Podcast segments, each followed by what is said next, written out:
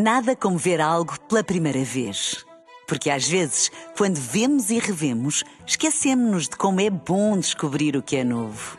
Agora imagine que viu o mundo sempre como se fosse a primeira vez. Zais. Veja como se fosse a primeira vez.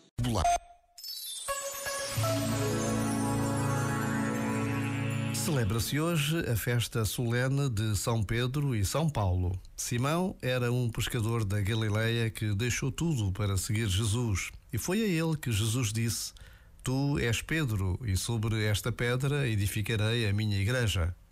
Paulo era de Tarso, na Turquia, e foi perseguidor dos primeiros discípulos de Jesus em Jerusalém. Mas o seu encontro com Jesus ressuscitado a caminho de Damasco transformou a sua vida e tornou-se o apóstolo dos gentios, anunciando o Evangelho a judeus e a gregos. Pedro e Paulo morreram mártires no tempo do imperador Nero.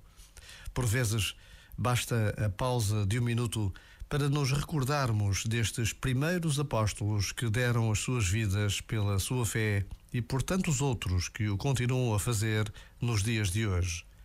Já agora, Vale a pena pensar nisto. Este momento está disponível em podcast no site e na.